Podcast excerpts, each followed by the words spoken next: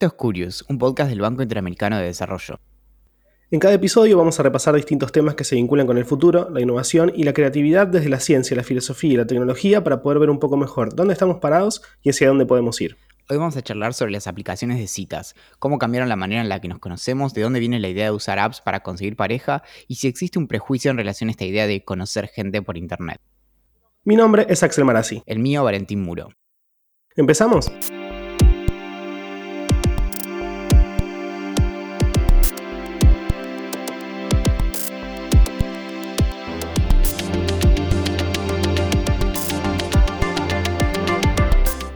Si le preguntáramos a nuestros abuelos o nuestros padres, tíos, eh, vecinos cómo se conocieron, la mayoría seguro nos cuente que fue a partir de alguna casualidad, pero muy probablemente a partir de alguien que tenían en común. Hoy, en cambio, la principal forma en la que las personas se conocen es o por internet o en un bar. Hay un sociólogo de Stanford que se llama Michael Rosenfeld que pasó más de 10 años eh, recopilando información acerca de cómo se conocían las personas, las parejas, y en el 2012 publicó un estudio en el que cuenta que mientras a mediados de los 90 prácticamente ninguna pareja heterosexual se conocía en Internet, en 2009 ese porcentaje alcanzaba el 20%. Y para parejas homosexuales esa cifra era de casi el 70%.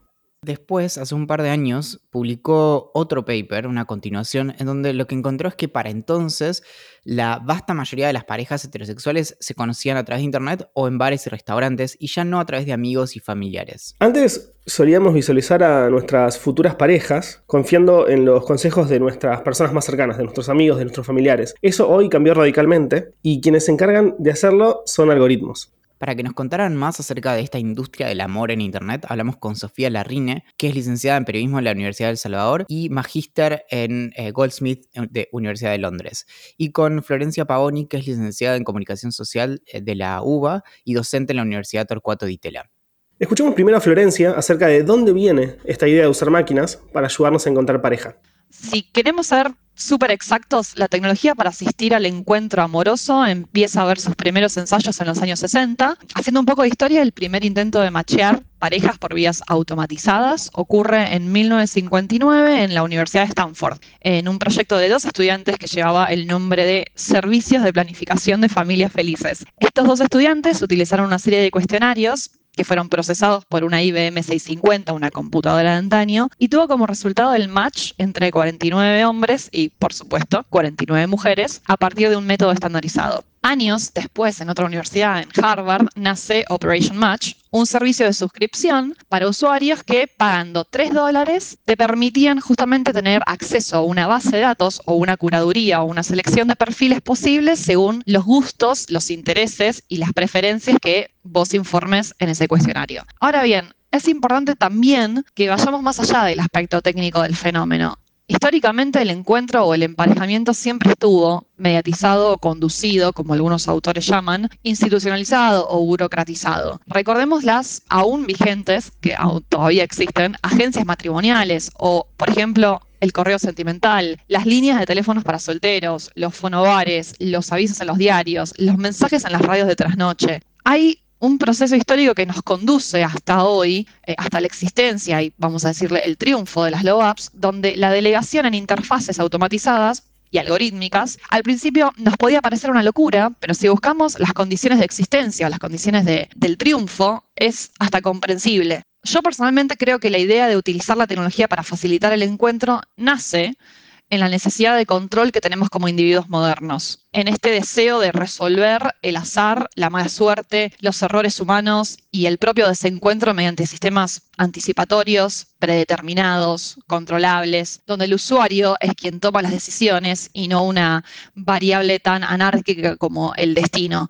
Em, o bueno, o eso es al menos lo que queremos creer me parece interesante que desde la ignorancia absoluta pensaba que, todo esto de conocerse a través de internet a través de, aplicaciones y más había nacido con Tinder o con OkCupid o con Match, que son páginas previas al nacimiento de las aplicaciones. Pero claro, como dice Florencia, eh, la idea viene de los años 60, o sea, como ya, ya pensábamos en esto hace décadas.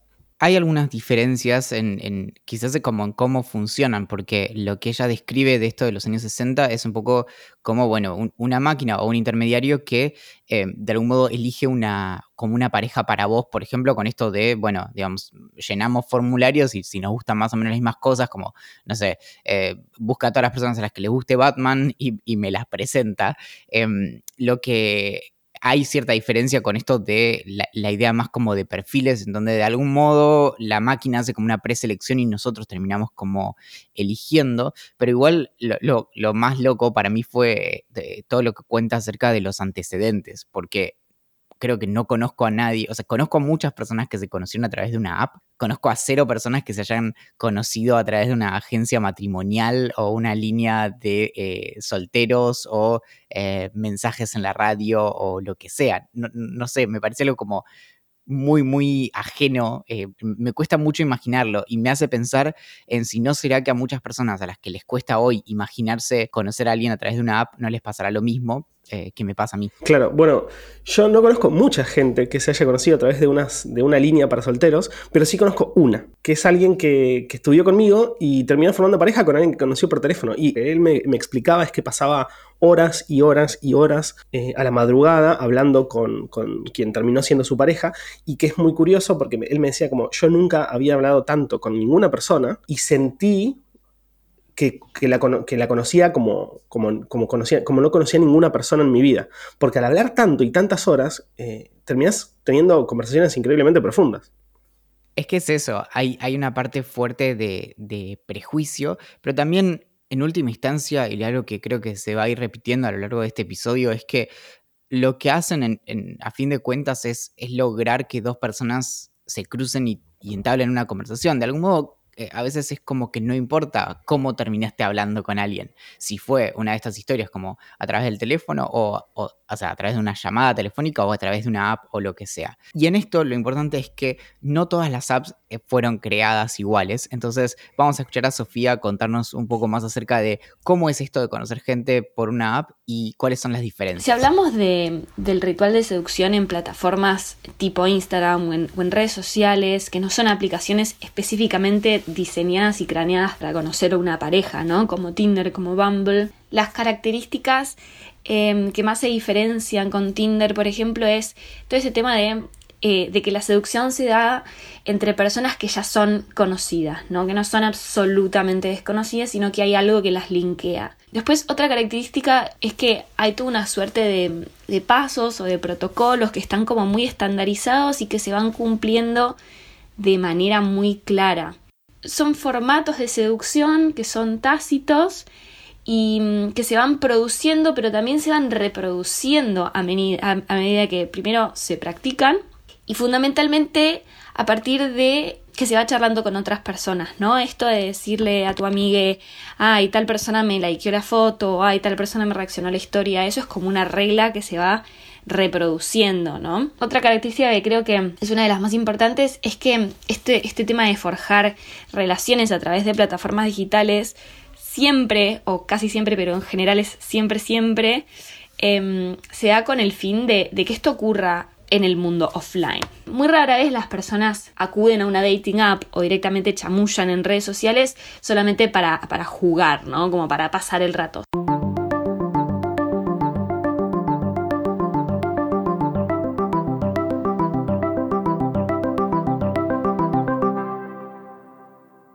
Me acuerdo que hace unos meses, quizás ya pasaron años, había una nota en New York Times que decía como Instagram es la nueva como dating app. Y eso es algo que un poco está de fondo en, en lo que dice Sofía, que aunque no lo pensamos, también, por ejemplo, hay algo que tiene que ver con el modo en que las redes sociales le allanaron el, camino a las apps que son específicamente para, para, conocer gente en términos románticos. Y justamente de eso nos habló Florencia. Yo diría que al principio podía ser una experiencia un tanto colorida o caricaturesca. Me acuerdo que al principio cuando recién se comenzaron a usar estas apps, que las primeras conversaciones para romper el hielo, giraban en torno a lo bizarro de, la experiencia de usar estas propias aplicaciones. Hoy diría que se estandarizaron bastante, si hasta algunos esgrimen términos como el Tinder Stress o esa sensación de agotamiento ante la propia burocracia o los lugares comunes o los propios clichés de, esta forma de encuentro o de seducción. Igual creo que cada aplicación tiene lo suyo o, hay ciertas reglas y ciertas expectativas con cada una. En Bumble, por ejemplo, que es la que se me ocurre ahora, las chicas tienen que dar el primer paso, mientras que en Tinder y Happen, que son aplicaciones más generalistas, vamos a decir, las expectativas son realmente caóticas. Tenés gente que quiere encontrar el amor de su vida y tener hijos, hasta los que la usan para venderte una cartera o ganar más seguidores. Como sea, conocer gente a través de una app es algo que, que todos tenemos acceso, basta con descargarla y probar suerte.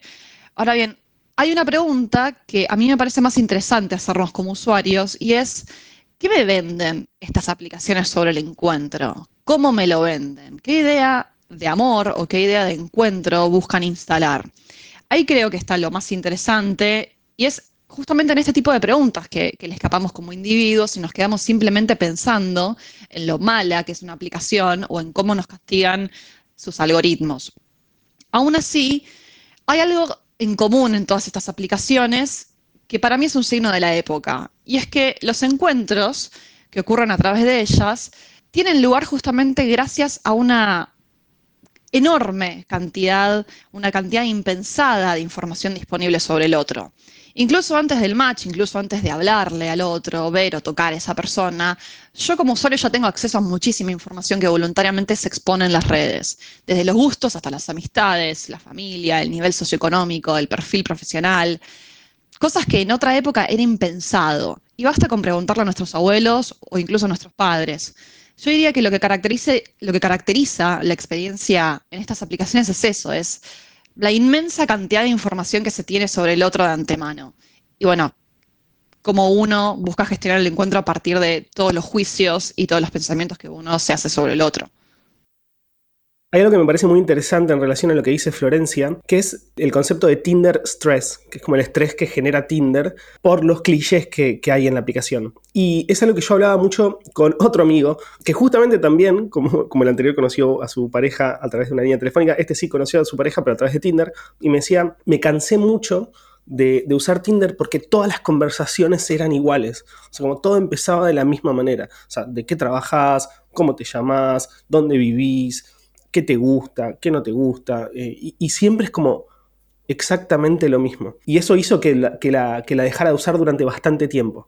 Respecto de esto de los protocolos, de lo que hablaba Sofía y como las conversaciones un poco como guiadas, como, como vos decías de, la de tu amigo y de cómo las cosas se van repitiendo, pasa algo muy interesante con la app de citas menos pensada, que es Instagram, y con esta función de las historias que fue tomada casi como copiada de Snapchat y mm, ahí las personas suben imágenes que duran 24 horas y ninguna se muestra por más de, 15 segundos a la vez y las personas pueden reaccionar. Eso es básicamente mandarle un mensaje o un emoji a, la persona que subió la imagen. Y ahí, por ejemplo, hay un código que es el de si vos tenés una selección de seis emojis ah, que podés elegir y entre ellos hay uno que es una llama, un, fuego. Entonces, si vos envías eso, es como una manera de coquetear. Básicamente le estás eh, indicando a la otra persona, bueno, que... Eh, por ejemplo, que se ve de manera seductora en una foto o lo que sea.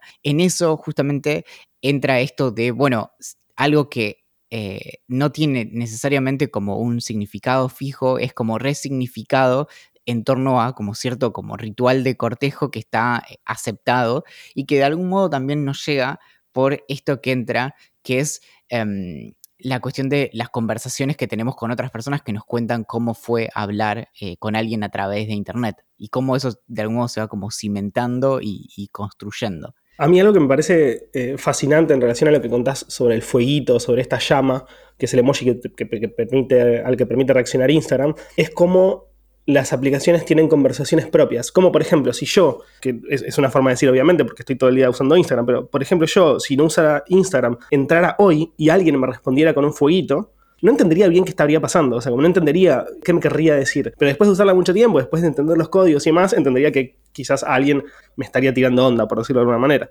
Claro, que justamente es algo que quizás en sí mismo no es tan evidente, pero es por uso que se instala de cierta manera. Y, perdón, eran, te permite poner eh, ocho reacciones distintas que están como preseleccionadas y una de ellas justamente es, el emoji de, una flama. Y mm, algo que creo que viene del lado de la historia de tu amigo conociendo no solo a alguien a través del, del teléfono, digamos, hablando, sino a través de una app, que es la manera en que de algún modo fue cambiando la opinión pública en torno a esto de em, conocer gente por Internet.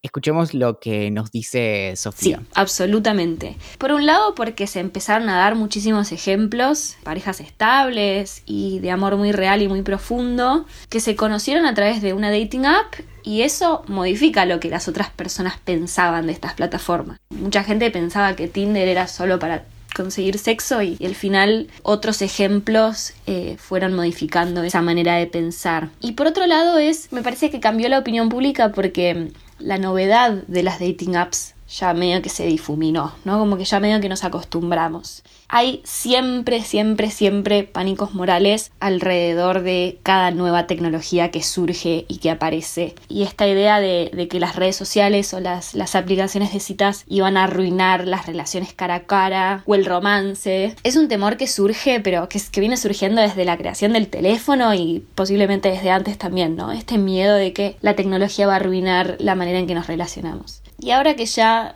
ya se han construido reglas sociales en torno a cómo usar las dating apps, cómo no utilizarlas y etcétera, y también a medida de que de que estas dating apps se van haciendo mucho más rigurosas con el tema de, las identidades, por ejemplo, se han vuelto más seguras y justamente esto que acabo de decir, ahora que vemos que, Tinder no es solamente para tener sexo, sino que también hay muchas parejas hermosas que se han formado gracias a este tipo de, aplicaciones, claro que la opinión pública cambió para mejor.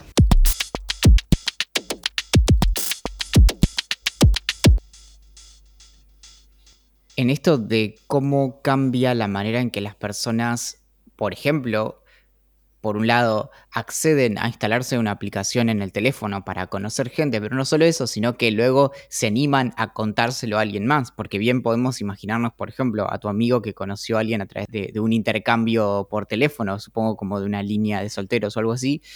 Una cosa es, es hacerlo y otra cosa es luego contárselo a nuestros eh, amigos. Por ejemplo, quizás solo se lo contamos y después salió todo bien, pero si tuvimos esa experiencia y, no fue como del todo exitosa, quizás nunca nadie se entere. Y mm, en eso es interesante lo que nos cuenta ahora Florencia acerca de cómo de algún modo las, la, aparición de plataformas en, en la última década y media allanó el camino para todo esto. Algunas cosas cambiaron y otras no. Yo creo que las low apps cargaron en un principio con el karma o con la mochila de sitios de citas que históricamente estuvieron posicionados para los llamados solterones o perdedores. Em, el triunfo de las low apps me parece que está en la publicidad y en, y en, crear y en ofrecer interfaces de usuario que tienen mucho de gamification, que son interfaces simples, fáciles.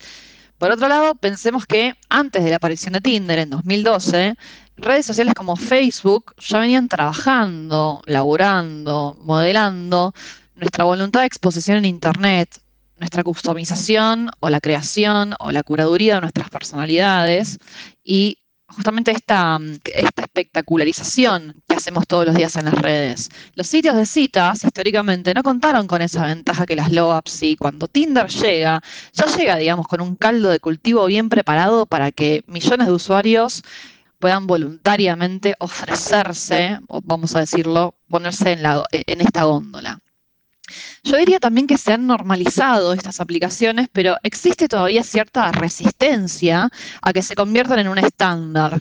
Y eso es parte, creo yo, de una resistencia propia de nuestra cultura romántica, que es sumamente contradictoria. Es tan negadora eh, con la tecnología, Basta con mirar, por ejemplo, el catálogo de Netflix o las últimas producciones de Hollywood, las historias de amor que nos ofrecen o las historias de amor que nosotros mismos consumimos, em, no tienen a los protagonistas como usuarios de estas aplicaciones. La creencia o la aspiracionalidad del encuentro, el aspiracional del encuentro, sigue estando del lado de lo físico, de ese flechazo a primera vista, digamos, de la tradición más convencional del encuentro, si se quiere. Pero también ocurre, por ejemplo, con Twitter, donde la gente públicamente se insulta, pero por DM circula la seducción tras de los likes.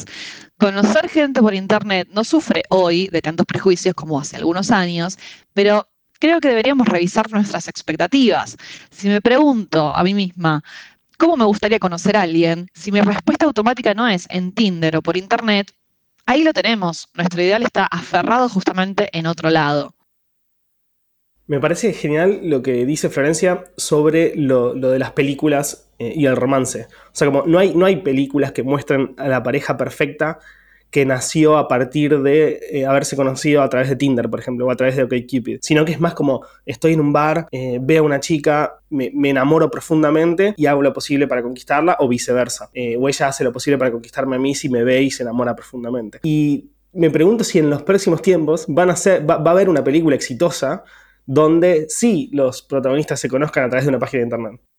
En eso es cierto que en términos como de guion de película, de hecho algo, que a mí me suele llamar la atención en, las películas y es para, para, discutir quizás en otro episodio, es que generalmente no hay mucho, lugar para los mensajes. Es decir, por una cuestión como cinematográfica, muchas cuestiones se resuelven con llamados telefónicos. Y cuando lo ves, pensás como, por ejemplo, incluso cuando te ves con, con amigos o amigas o lo que sea, arreglas por mensaje, no es que llamás y le decís como, che, vamos a hacer algo, es, eso es lo más raro hasta ahora en este momento digo. Y en torno a eso sí, por ejemplo, cuando entra en las ficciones, hay por ejemplo un episodio de Black Mirror en donde se juega con esta cuestión de cómo las personas se conocen a través como de, perfiles y demás. Hay una película de hace un par de años que no recuerdo el nombre, que de algún modo te muestra justamente cómo una pareja poliamorosa tiene como muchas parejas e intercambios y demás a través como de una app para eso, pero está muy marcada como de una crítica, digamos, de algún modo como esta cuestión como de la industria del amor y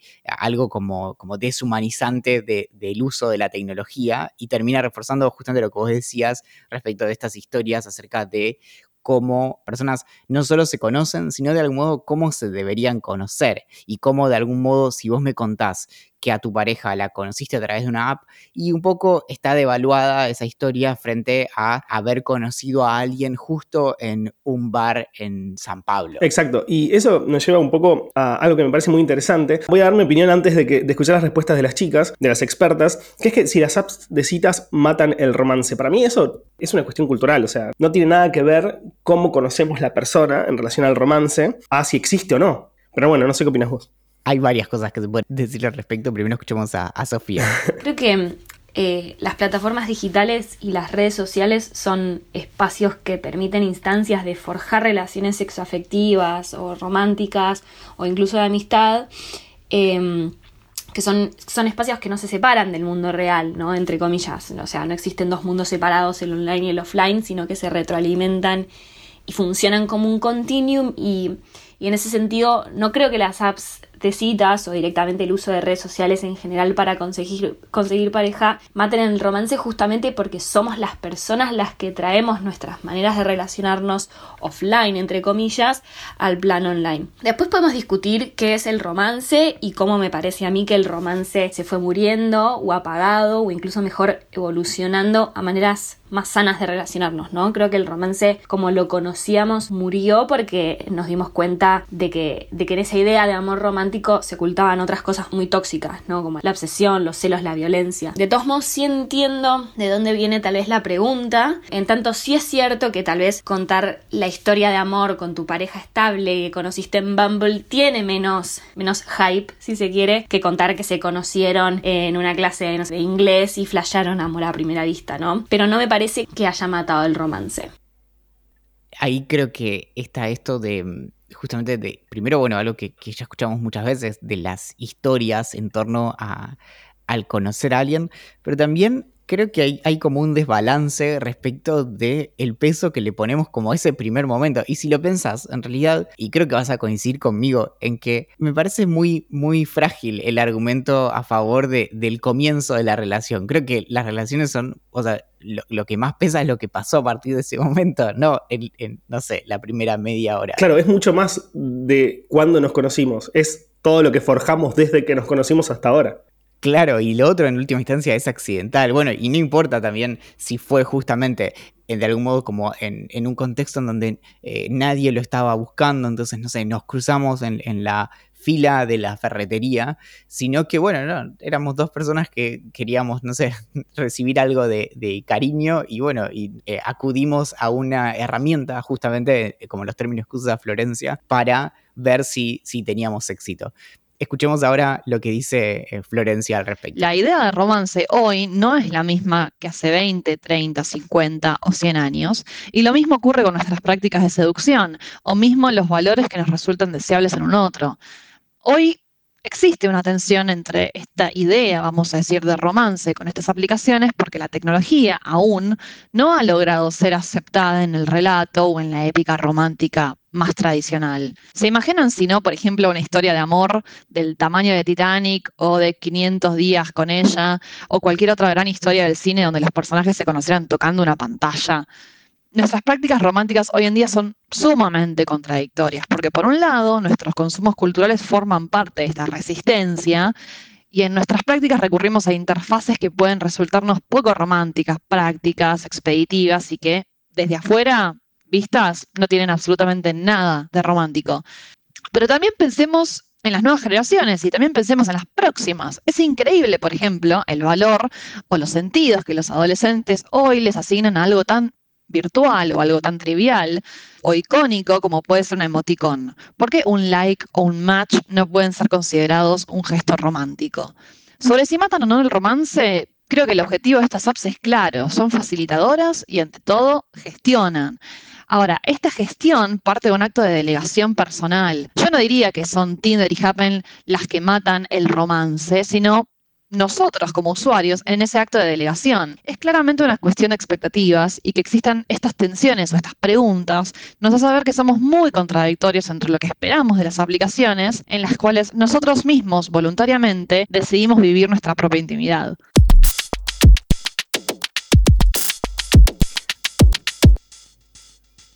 Antes de que sigamos conversando acerca de otras cuestiones vinculadas a esto, me parece bueno escuchar nuevamente a Florencia responder la pregunta incómoda. Bueno, pero ¿de qué viven estas aplicaciones? ¿Cuál es Claramente viven de nuestros datos, de la publicidad que nos insertan entre swipe y swipe, viven de las suscripciones de servicios premium que nos ofrecen y nos posicionan en lugares de exposición más visibles, que nos dan más chances de encontrar esa relación valiosa, que nos dan acceso a esos features que nos ponen en un lugar preferencial en la góndola. Lo importante es que visibilicemos que son empresas y no hadas madrinas desinteresadas que viven, lucran con nuestros datos, con nuestro tiempo de permanencia en las aplicaciones.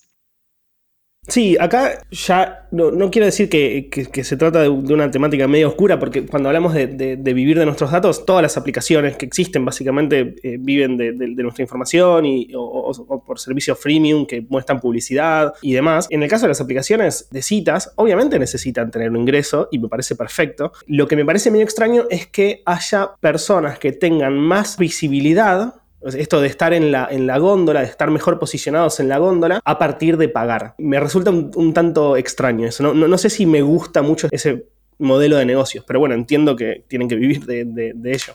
Justamente, aparte de la cuestión más quizás obvia, como podría ser las publicidades, que en realidad no tiene mucha magia detrás porque básicamente es exponernos a una publicidad como podría ser también en un diario, digamos, de manera más o menos inteligente, entre comillas. Pero este otro modelo que es el, este freemium, en donde la aplicación o el servicio es gratuito, pero nosotros pagamos para tener ciertas características, aparece lo que vos decías. Por ejemplo, bueno, en Tinder eh, tenés un límite diario de cantidad de, digamos, personas a las que puedes ponerle que te gustan. Y mm, también tenés la posibilidad de, justamente como en ciertos horarios y durante cierto tiempo, que sea más probable que aparezca tu, mm, tu perfil a otra persona, porque algo que, termina sucediendo y es, es, una discusión que nos llevaría demasiado tiempo, pero es interesante, que es cuando nos metemos en, en, los detalles de cada una de estas aplicaciones y de cómo funcionan, surgen estas cuestiones como, bueno, cuando a mí no tengo ningún match con alguien en, por ejemplo, en Tinder o en Bumble o donde sea, del lado, de nuestro lado, donde no tenemos como esa información, puede ser por varios motivos. Puede ser porque nos vio mucha gente y marcó que no le gustábamos, o puede ser porque no nos vio suficiente gente, no nos vieron suficientes personas. Entonces ahí es donde entra la cuestión de, bueno, esto no es tan lineal como que, por ejemplo, dos personas vean los avisos clasificados de, personas solteras, por ejemplo, y mm, todos reciben la misma información. Sino que cada uno, en, cada persona en, su app, ve una selección de información distinta. Y entonces ahí es donde de repente se vuelve un incentivo para decir, bueno, voy a pagar, así le muestro mi cara a más gente e idealmente más personas eh, indican que, le gusta. Y algo que me parece que es eh, muy interesante para debatir es qué pasó con las aplicaciones durante la pandemia. Es decir, este tipo de aplicaciones viene perfecto si tenemos en mente que en los últimos tiempos no pudimos salir de nuestros hogares porque una pandemia estaba azotando al mundo entero. Vamos a escuchar lo que nos dijo tanto Sofía como Florencia al Es interesante porque las aplicaciones se tuvieron que adaptar a las circunstancias, se tuvieron que adaptar a un contexto en donde sus usuarios dejaron de poder verse cara a cara y entonces empezaron a surgir eh, varias posibilidades, ¿no? Nuevas, nuevas herramientas, nuevas affordances para que las personas sigan eh, acudiendo y utilizando las dating apps a pesar de no poder conocerse en persona. Entonces, por ejemplo, algunas apps eh, y limitaron el rango geográfico de las personas, de los usuarios que te aparecen en la pantalla. Entonces ahora se puede machear con gente de otras ciudades, de otros países, de otros continentes. Otras aplicaciones como Bumble, por ejemplo, incluyeron la opción de la videollamada, teniendo en cuenta que las citas ahora cara a cara están prohibidas y no pueden ocurrir. Y ahora por el lado de los usuarios, yo al principio me pregunté esto y yo pensaba que las personas iban a usarlas menos, ¿no? Porque en mi mente pensaba, ¿para qué la gente va a querer machear con alguien si después no se pueden conocer en persona?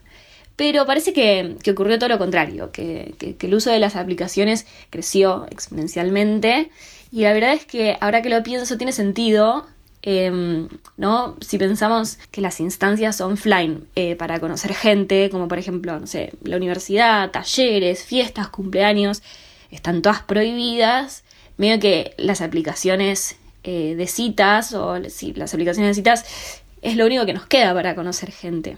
Y aparte, bueno, los sentimientos de, soledad crecen y, y, sí, acudís a estas instancias, a estos espacios eh, para conocer gente a pesar de no poder conocerlas en persona. De algún modo estos espacios como las apps, las redes sociales y demás se convierten como en distintos, de algún modo espacios o, incluso como bares. Entonces, dentro de, la virtualidad usamos distintos espacios con distintos fines. Entonces, donde quizá, por ejemplo, nos conectamos a un juego en línea para conversar con amigos y demás, encontramos en estos otros espacios justamente la posibilidad de hablar con alguien en términos quizás de eh, interés sexoafectivo, justamente. Y mm, algo que vos lo, lo, lo adelantaste, pero, pero me, Em, llamó mucho la atención es esto de justamente, bueno, ¿y qué pasó en términos estadísticos o qué pasó efectivamente con estas apps cuando se desató la, la, pandemia? Pese a la pandemia o a la más estricta de las cuarentenas, la cosa pinta bien para la industria de las low apps. El 29 de marzo de 2020 fue el día en el cual Tinder batió su propio récord desde 2012, desde su año de lanzamiento.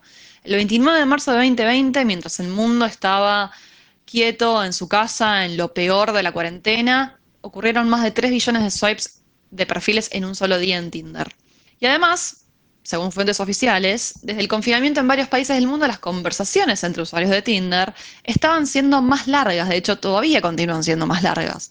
Esto significa que la gente se está comunicando más a través de estas aplicaciones, que está charlando durante más tiempo porque justamente no puede salir a encontrarse, porque todavía no está segura de encontrarse.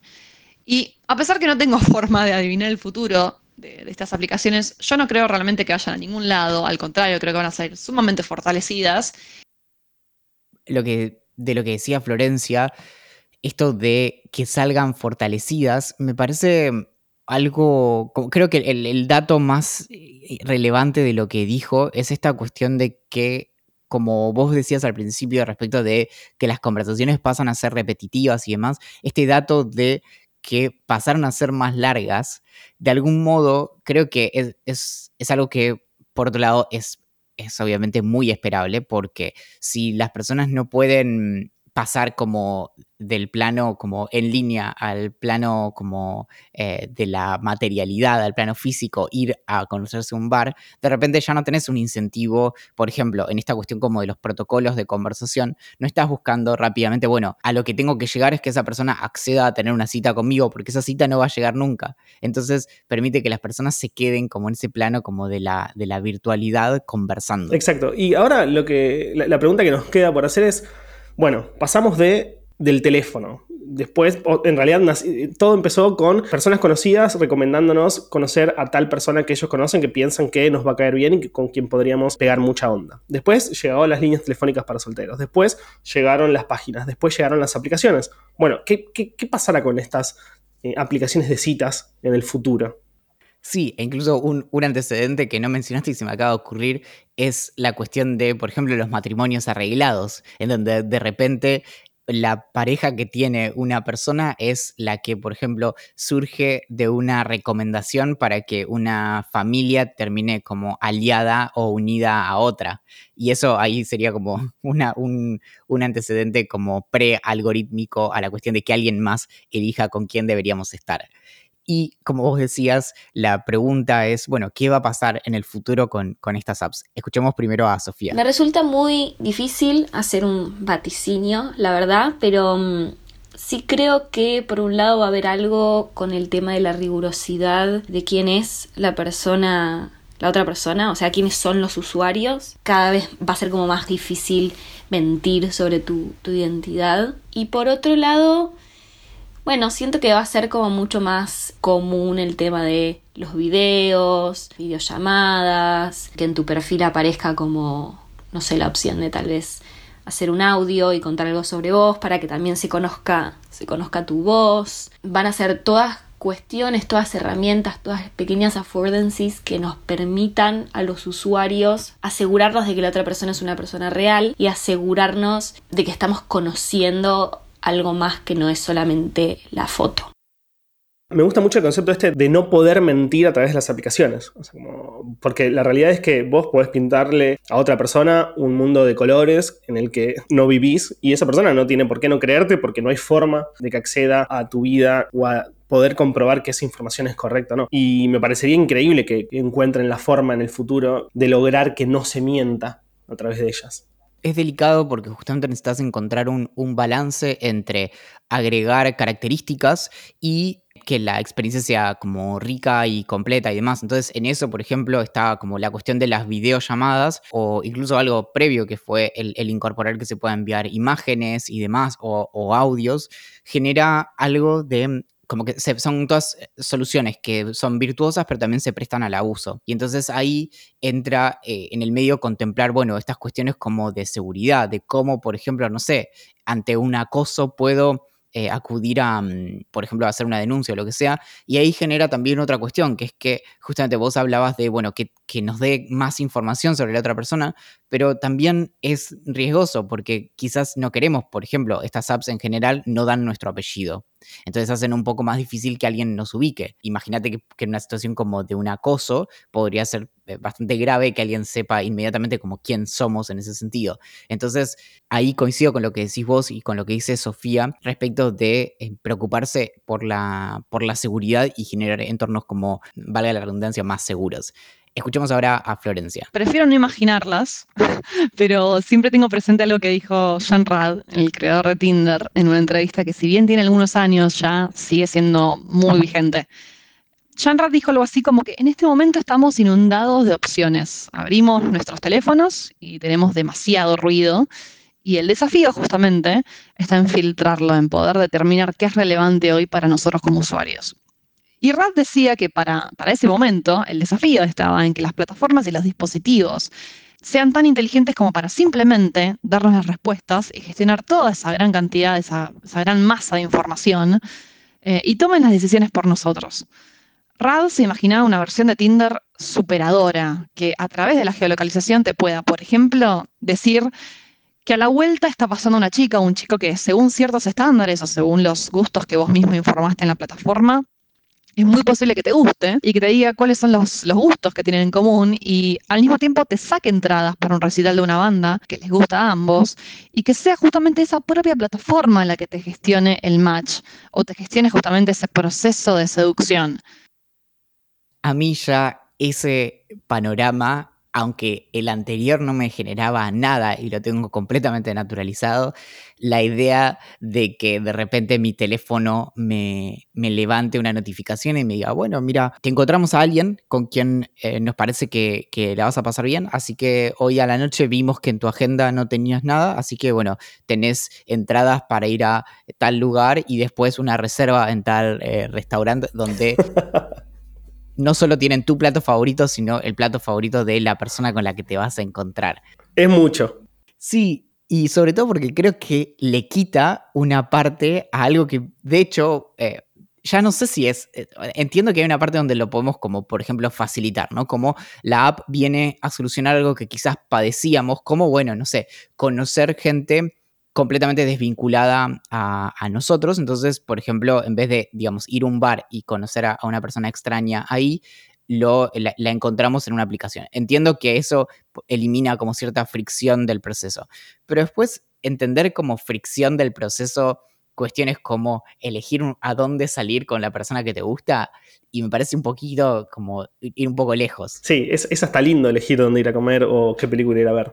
Claro, y ahí creo que entre la, incomodidad también y un poco retomando esta cuestión acerca como del romance y todo eso, parte de lo que disfrutamos de las relaciones sociales también es lo caótico y lo incierto y de algún modo la falta de control.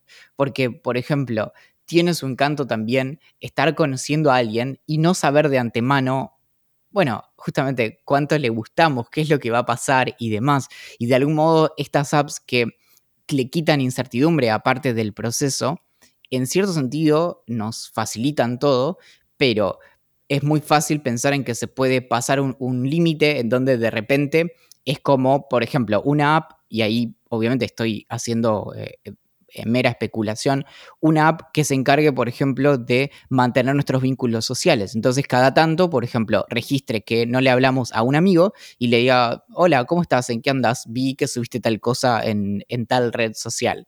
Y entonces, bueno, la app se encarga de que yo tenga amigos. Y es medio raro porque en realidad, si bien podría ser como eficiente en eso y mantener mis amistades, en el medio no aparezco en ninguna parte. Es como convertirse en uno en robots, con él. Claro, no sé, creo que lo que va a pasar con, estas cuestiones como de cómo nos vinculamos está entrando como una segunda gran etapa donde quizás veamos justamente innovación porque ya está tan eh, incorporado y creo que justamente situaciones como puede ser el, aislamiento que provoca la, pandemia sirvan bastante de laboratorio de nuevas maneras de, relacionarse a través de, la tecnología y el refinamiento de cuestiones que ya conocíamos. Esto fue Curious, un podcast del Banco Interamericano de Desarrollo. En cada episodio repasamos distintos temas que se vinculan con el futuro, la innovación y la creatividad desde la ciencia, la filosofía y la tecnología para poder ver un poco mejor dónde estamos parados y hacia dónde podemos ir. Mi nombre es Axel Marazzi. El mío, Valentín Muro. Hasta la próxima.